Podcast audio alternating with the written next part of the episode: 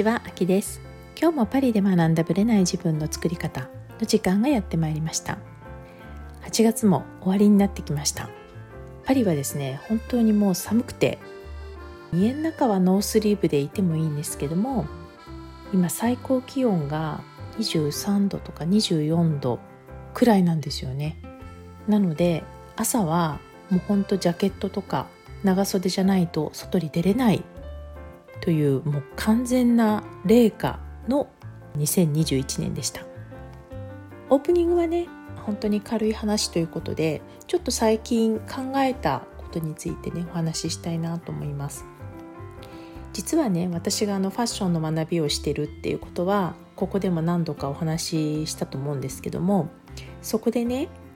ファッションの履歴書を書いてみるって課題があったんですね。で自分がどういうとこから感性を磨くというか感性を育てどういうファッションの流れでね自分が装ってきたのかっていうことをね小さい頃から書いてみるっていう課題があったんですね。でその中でその時々の雑誌とかね時代背景とかいろいろあるじゃないですか。で私の中で実はあんまりここで話してなかったんじゃないかなと思うんですけども新卒で1年間ファッション関係の業界誌の編集者をやっていたんですね。でその話をねあんまりしたことがないなと思って今日はちょっとだけねしたいと思います。まあ、ファッションのね履歴書についてとかの考察もいろいろあるんですけどねこれはまたね改めてしたいと思います。で私がちょうど就職活動してた時っていうのはまさに後から思うとバブルの最後の年だったんですね。なのでありがたいことに内定を何社ももらえるような時代だったんです。で私の次の年から完全に崩壊して一気に就職難に入っていったその端境期だったんですよ。なので私の友達で浪人した友達とかね高校の時同級生で浪人したお友達とか、まあ、留年したお友達っていうのは一気に変わっちゃったんですよ。まあ、それぐらいこの1年で変わった年だったんですね。で私は海外とのつながりの仕事がしたいと思ってたのとプラスアルファ編集っていうのにすごい興味があったんですね。自分で記事を書いたり取材をするっていうことをしたくてでそれで最終的にね当時はやっぱり何社も内定はいただけるんですけれども最終的にはそのファッション業界誌のね編集部に入りました。でそのいわゆる一般誌とは全然違うんですよ。だって業界誌だから。だからファッションの専門の方が読む雑誌だしもちろんそういうコレクションのね雑誌もあったしファッションビジネスそれから繊維テキスタイルですよね。いろいろあったんですよ。で私はそういうファッション関係の専門学校行ったことないですし正直ねど素人なんですよ、まあ、よく入れたなと思いました。本当にね今から思うと。で編集部に配属されたんですけどもまあ私は新卒でもうみんな中途採用で入ってくる人たちなんですね。でもともと違う仕事をして入ってきたりとかあと例えば普通に大学に行ってその後専門学校に行ったりとかねなんかそういう感じで必ずファッションと何らかのつながりがある人たちのグループだったんですよ。でそこに全く関係ない私みたいなのが入ってねファッションのファの字知りませんから。だからコレクションとかいっぱいあるじゃないですか。パリコレもそうだしニューヨークもあるしミラノもあるし。でとにかく新人なんでお手伝いは何でもやる。例えば撮影とかシューティングがあるっつったらもうほんとお手伝いに一緒に行くとか。あとは例えばパリコレからパリコレが終わって帰ってきてそれでもうすぐ写真とかのチェックをするその写真のポジなんですけどもポジチェックを最終的に選ぶのは上の人なんだけどその最低ラインのものもうとにかくあこれはちょっといらないなボケてるなとかそういうのを弾く作業が私の仕事でもあったんですよね。なのでもともと編集部はコレクションの部といわゆる違う雑誌の部があって私はその違う雑誌の部の PayPay で入ったんだけれども別の編集部の方が編集長ともう一人の人しかいなくてでその先輩が忙しすぎると一緒にポジチェックやったりっていうのをやっていました。で少なくともこの1年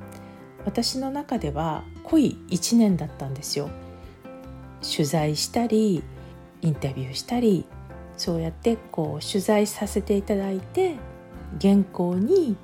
落とすっていうことであるとかあと出来上がった原稿を構成何度もかけてね何回も何回も読み直したりとか本当に編集のいろはを見よう見まねでやってきたんですね。私本当にこういうふうに言うのもなんなんですけどあんまり上司に恵まれてなくてその編集部の時もそうだったんですけど編集長が不在だったんですよ。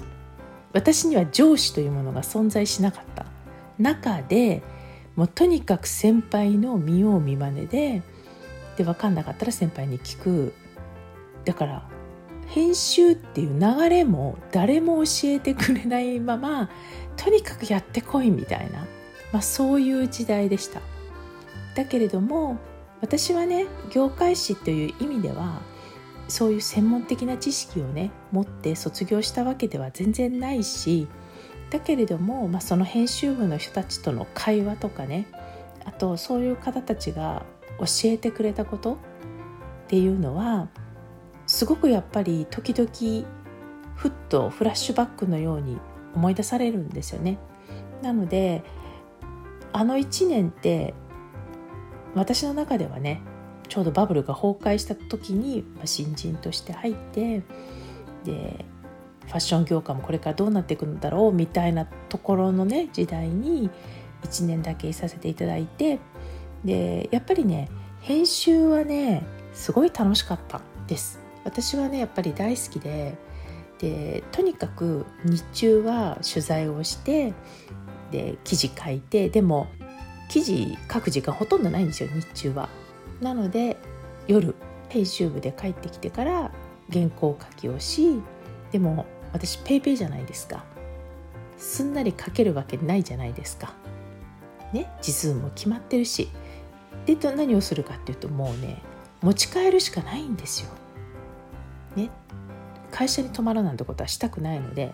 一応家に持ち帰って家で書くんですよ。で当時はもうワープロみたいなめっちゃ重たいものをもう一回持って帰ってやってました。でまあそういう意味ではね睡眠も本当に少なかったしねコレクションとかそういうちょっと忙しい時期になると週末もなかった記憶があるしはっきり言ってお給料もねそんないいわけでもなかったから傍から見たらねどう見えるのかわからないけれどもでも少なくともあの場っていうのにいさせていただいて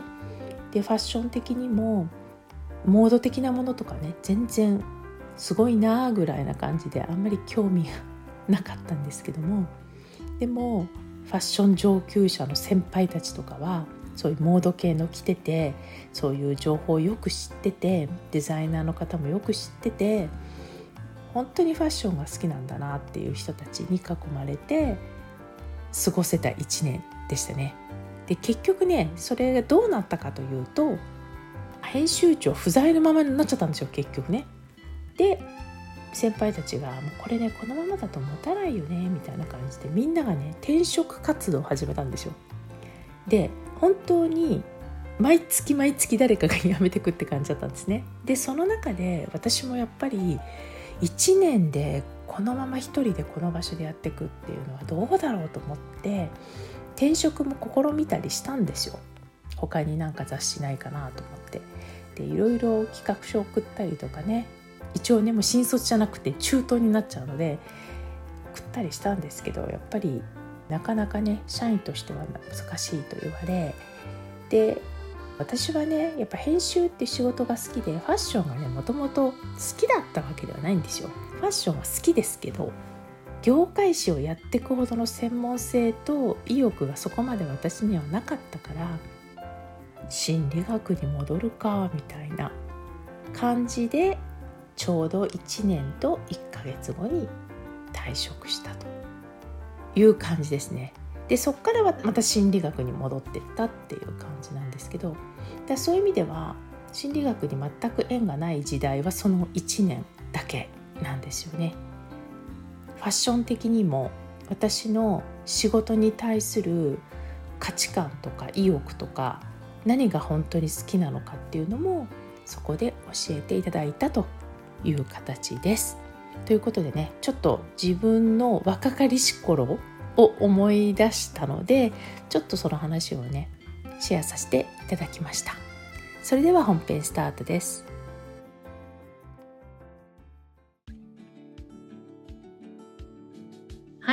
本編ですなんと今回もゲストをお呼びしています大場奈々子さんまたもや登場です よろしくお願いします。よろしくお願いします。もうヘビロテだ。ヘビロテ、ありがとうございます。ありがとうございます。ね、前回はね、うん、企業のね、ノート術の話をさせていただきまして、うん、まあそのプロジェクトはもちろん続いてるわけなんですけど、実はまた別件で、これはポッドキャストの人にぜひぜひ聞いてほしいと思った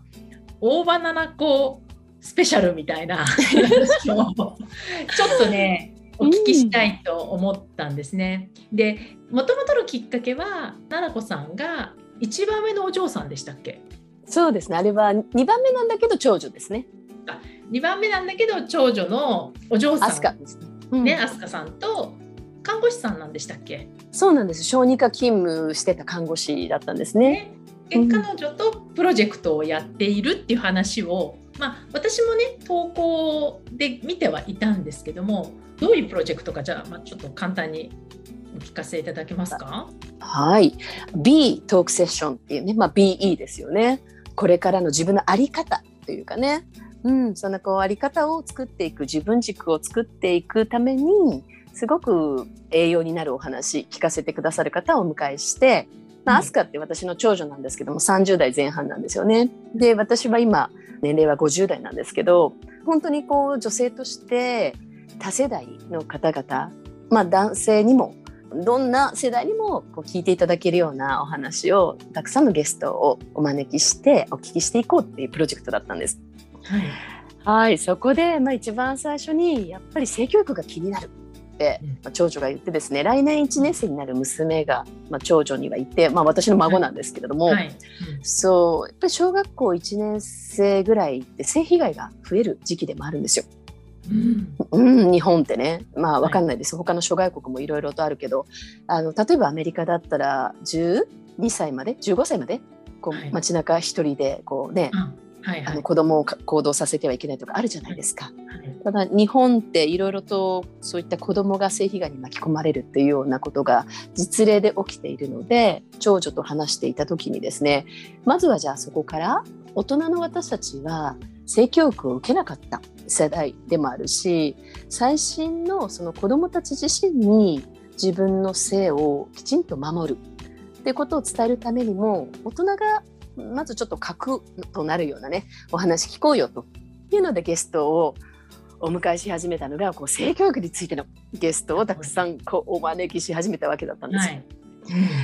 はい、はい、それで今はまず3人のゲストの方をお迎えして、はい、熱いお話をしていただいて、はい、でもコミュニティの中でだけ聞いていただいてたんですけどこれがまたすっごいええ話で泣きそうになるんですよねみんなね。はい、なのでちょっとあきさんあきさんのコミュニティでもいかがってちょっと今海外在住のね、まあ、日本語でのインタビューなのでぜひぜひ聞いていただけたらなと思ってあきさんにシェアさせていただいたところいかがでした？すっごい勉強になりました。本当？でね、まあ、ちょっとゲストは出していいんですか？名前。あもちろんですもちろんです。まずお一人目が現役役の校長先生。そうなんですよ。現役の公立小学校の校長先生の、ね、清水博美先生先生なんですよ。ですね。で、うんまあ彼女はいわゆるまあ自分もお子さんとかお孫さんがいらっしゃるんでしたっけ？そうですそうです。ね、いる立場だけども、実際の学校現場をずっと経験された立場からはい。どうやって学校現場で、うんまあ、性教育とかそういう話をしているのかみたいな話を結構具体的にしてくださってましたよね。そうですね。であの清水先生って特活って呼ばれてるね特別活動の学会の理事とかもされている学級会とか展覧会とか遠足とか授業をあの教科書を使った科目の授業以外で子どもたちがいかに生き方や生きる力を高めていくかっていう専門家なんですよ。へで学校ではこの授業でこれ例えば理科ではこれ国語ではこういうふうに、ね、また道徳でもこういうふうに性教育ってやってるよっていう話をしてくださってじゃあ家庭でもねこういうふうに話してよっていうような学校性教育と家庭性教育っていうテーマでね話してくださったんですよね。ねうんで2人目が、えーとはいタレントのシェリーさん。そうなんですよ。あの今タレントのねシェリーがすごい性教育熱が熱くて熱くてですね。で 彼女 YouTube もやってるんですよね。シェリーのお風呂場っていう。はい。ね、ちょっとクスッとね。ううんんこそばゆいエッチな話とかもねしてくれてるんですけど、うん。ちょっとそれ割とティーンネイジャー向けだったりするかなはい。ということで、大人の女性も男性もね聞いてるんですけど今回は子育て最中の方にもいいしどんな世代の方に聞いてもらってもいいようなこう性教育はもっとまるにというタイトルで熱く語ってくれたんですよね。ね、で彼女自身もやっぱりアメリカンスクールも経験していて、うん。でかつ日本の学校現場も両方経験してるじゃないですか。で転校して彼女が感じた変化だったり、うんでお姉さんがいることでお姉さんが学んだりとか、うん。そういう話をね結構具体的にしてくださっていて、で私が思ったのはその性教育っていうと自分の子供とかそういう発想になると思うんですけど、これうん。大人がちゃんと聞いた方がいいと思ったんですよ。うん、そうなんですよね。ね。でもちろんねお子さんもさっきほらお嬢さんがね小学校1年生のお子さんがっていうふうにおっしゃってたけど、はい。私ねお子さんがまだ赤ちゃんだから関係ないわっていうのは全然関係なくって、もうこの時点から聞いてた方がいいと思うし、まずお子さんがいらっしゃる方には、うん、そう。私たちのような要は日本の学校で育ってきた人たちは、うん、授業らしきものはあんまり受けてないから、受けてないですね。見よう見まねとか、うん、友達からの情報がメインで、こうなんとなく育っちゃってるじゃないですか。うん、うん、でそれをどういう意識で大人として捉えてたらいいのかっていううん考え方、まあ、要は性っていう話だけど、まあ、人間としてっていう話なのでうん。そそうの。辺のねところをね奈々子さんもねスペシャリストだしその辺の話をディスカッションしながら熱く語っているそうなんですよね。はい。本当にね視野がとっても広くて、まあ、シェリーはお父さんがアメリカ人でお母さんが日本人の方なんですけど、お姉さんお二人はインターナショナルスクールだったんですよね。だから本当家族の中でも情報源が違うとセンス、うん価値観が変わってしまうっていうことを体験していて本当にどんなにビジネスが成功していてもどんなにこう健康だとしてもやっぱこうセクシャリティのセンスで被害に遭っていたりとか知らないっていうことで本来の人間としての尊厳が守られていなかったりとかとっても人生に関わってることなんですよね。性的なパートナーシップを豊かにして自分らしく生きるためにもこれね本当次世代のためのだけじゃなくて自分の世代にも必要なんですよね。いや逆にそっちの方がうん、大事じゃないかななんか子供のためにとかっていうんじゃなくて、まず大人がきちそんとそれを知っておく。だこういう態度で知っておけばいいんだ、こういう態度で、あのうん。考えておけば。だって今 DV とかもすごく増えてるうし。そう。本当そう、気づきにくいんだよね。日常になっちゃってると気づきにくいんだけれども、うん、やっぱりこうね暴力言葉の暴力とか無視もね暴力だったりするし。ね、うん、その DV の定義とかを改めてねこう知る機会ってなかなか日常生活の中で開示したり共有したりしないから気づきづらいと思うんですよね。で性的なことってやっぱり密室だったりするし他の人と共有しないし改めて今必要だなってね思いますよね。ねユネスコもねそうガイドライン出したのよ国際セクシャリティ教育ガイダンスっていうね。うん本当に今ね新しくなってるの。2006年ぐらいからねどんどん新しいガイドラインが出て今まで性教育ってね sex education って言われてたんだけどsexuality education こう人生観っていうものに変わってきてるんだよね。そうなので本当に今の大人に本当必要ですよね。で3人目のねゲストがまた、産婦人科医の早乙女智子先生。はい、で早乙女智子先生は国際性科学学会っていうかね性科学会の理事でもあるし、学会長もされてたし日本でね性と健康を考える女性専門家の会の会長でもいらっしゃるんですよ。うん、でセックスセラピストでもあるし産婦人科医35年かな。で本当に専門家なんですね。もう日本のオーソリティなんです。でそこで3回目のゲストとしては早乙女先生がね話してくださったのは性の知識を生かして性の意識を高めるということでやっぱマインドセットが行動変容を起こすし知識がなければ検索もできないし自分の価値観をバージョンアップもできないからっていうことで最新のねこう意識の持ち方のようなことをレクチャーしてくださってるんですよ。えー、ね、3人それぞれ立場も違うけれども視点も違ってなんかそれぞれの立場でね、うん、幅広くこう見れるという感じではすごいいい組み合わせでしたよねお三方。そうなんですよ。もう私がこの方のお話をってねちょっと惚れ込んじゃってる。方々にゲストをお願いして、うん、で実はねもう一人ね今調整中でお話を伺うことになってる助産師の方がおられるんですね。はい。でオックスフォードにもね留学されてた方で世界的な視野を持ってる方でパートナーの方も大学院のね教授で医学部の大学院の教授の方でこの先生のお話もですね素晴らしいので、うん、また聞いていただきたいっていうのでなるほど。またプレゼントで超盛り上げそうプレゼントしちゃいたいっていうもう多くの方にお届けしたいっていう熱がもう溢れちゃって。えー、まあね、海外と日本を簡単に比べてはいけないかもしれないけどやっぱり日本って照れがあったりとか、うん、なんか避けて通ったりとか、うん、そうなんです知らず知らずのうちになんとなく知識をつけてきたみたいなところがあって。うん実際よく分かってない人も多いじゃないですか。ですね。情報源って商業的性情報だったり友達の体験談だったりするので、どうしてもバイアスがかかってるんですよね。よね。確かに、うん、お友達の話でもバリバリかかりますからねバイアス、ね、そう。それスタンダードじゃなかったりするので。うん、やはりね世界で自分が一人だとしたら自分のオリジナリティっていうものはやっぱ誇りを持っていって良いし、うん、で比較は不安の始まりっていう部分もあるのでね、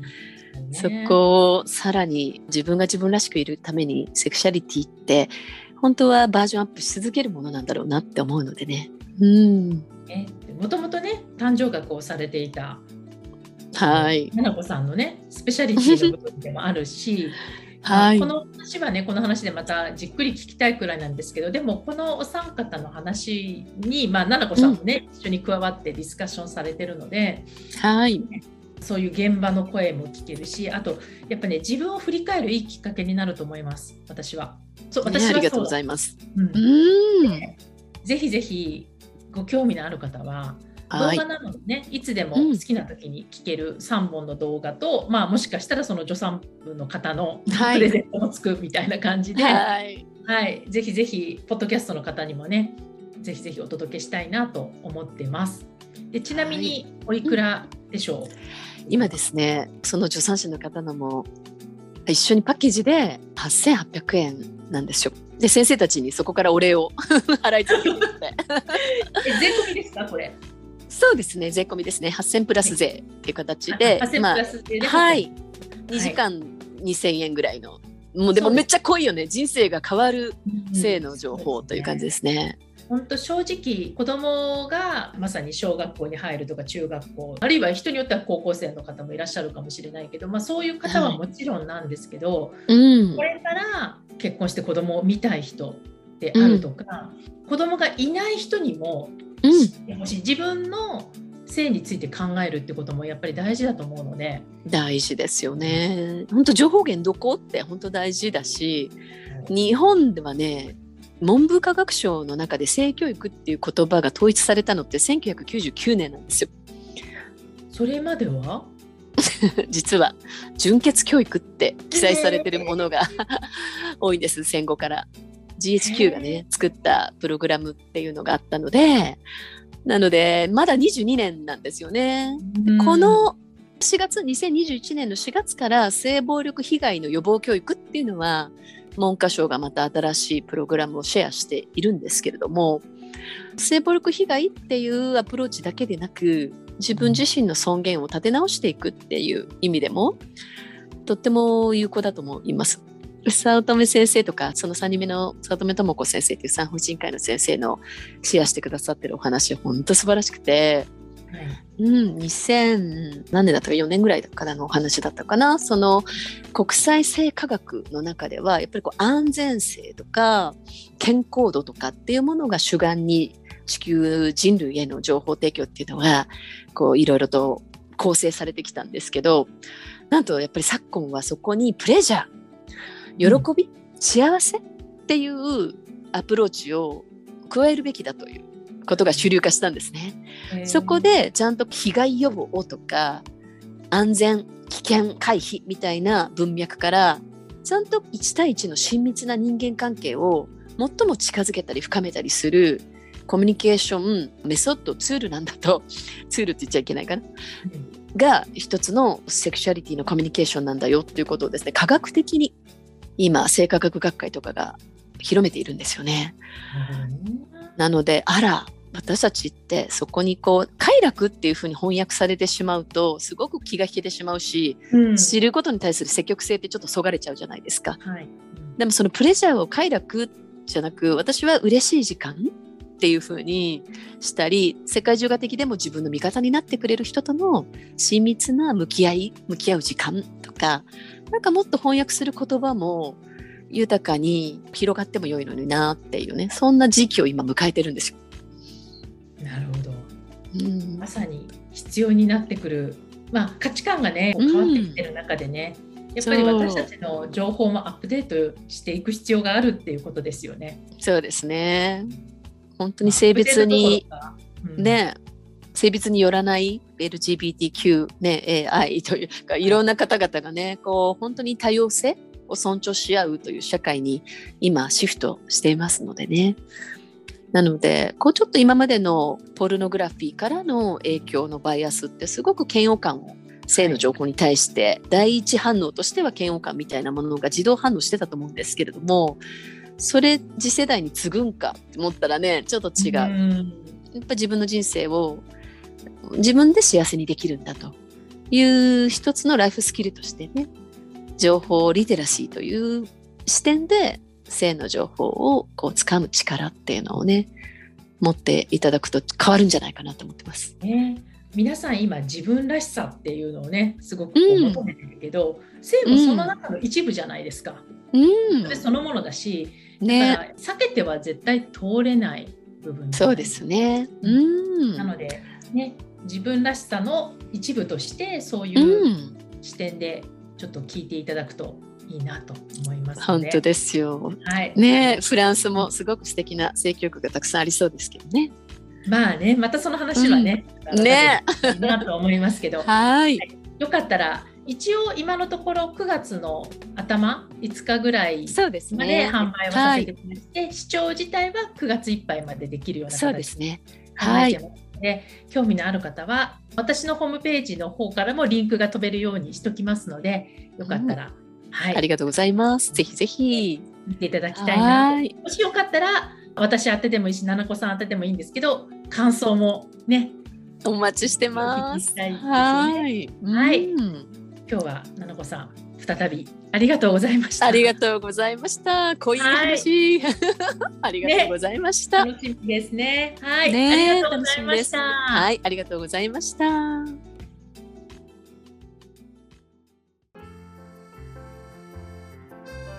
この番組は毎週日本時間の木曜日の夜に配信されています。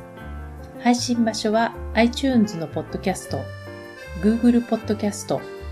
Amazon Music、Spotify などから聞くことができます。YouTube も時間差はありますがアップされています。iTunes のポッドキャストは登録ボタンを押していただくと自動的に新しい回が配信されます。また、週2回 Facebook とインスタでライブを行っています。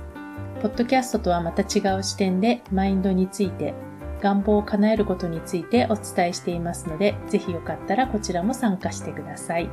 アーカイブは期間限定で見れますので、詳しくはパリプロジェクトのホームページをご覧ください。パリプロジェクトで検索していただければすぐに見つかります。また次回お会いしましょう。